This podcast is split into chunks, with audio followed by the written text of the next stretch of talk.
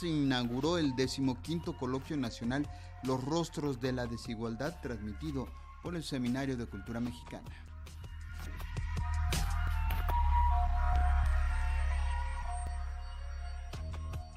La desigualdad es multidimensional, afecta de manera diferente por grupos específicos, mujeres, afrodescendientes e indígenas. Desde esta perspectiva, Luciano Concheiro, subsecretario de Educación Superior de la Secretaría de Educación Pública, impartió la conferencia Geografía de la Desigualdad. Multidimensionalidad de las desigualdades. Dos, el papel del espacio geográfico como determinante de las desigualdades y hasta dónde se da esa determinación. Tres, la política de educación superior para atender las desigualdades.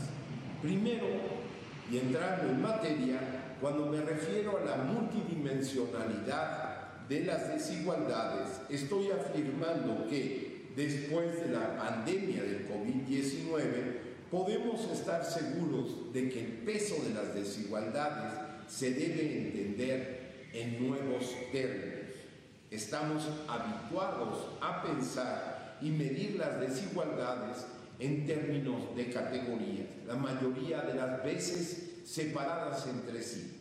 De este modo, estimamos las desigualdades de ingreso entre diferentes países, y luego hacemos los análisis comparativos correspondientes para así en su caso proponer soluciones.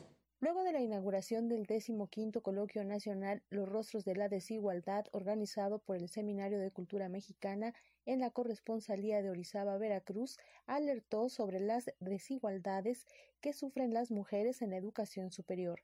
En los dos últimos ciclos escolares creció 111 en 111.753 estudiantes. Dicha cifra es casi la mitad del incremento de la matrícula de educación superior registrado en el ciclo 2019-2020, que fue de 225.800 estudiantes.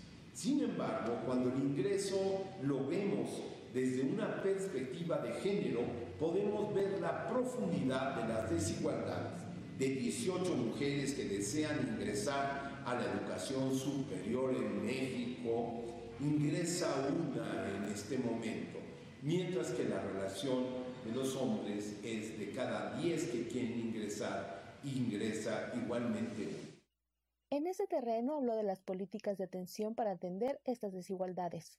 Hemos buscado la creación de circuitos de movilidad y vinculación académica que incorporen cada vez más a comunidades indígenas y afrodescendientes. Hemos buscado crear instituciones de educación superior en estos ámbitos y estamos impulsando poderosamente eh, diversos proyectos eh, colectivos, diversos proyectos comunitarios como la Universidad Intercultural Yaqui. El coloquio inició con dos horas de retraso debido a un accidente en la carretera México-Orizaba y continuará hasta el 29 de abril. Para Radio Educación, Alejandra Leal Miranda.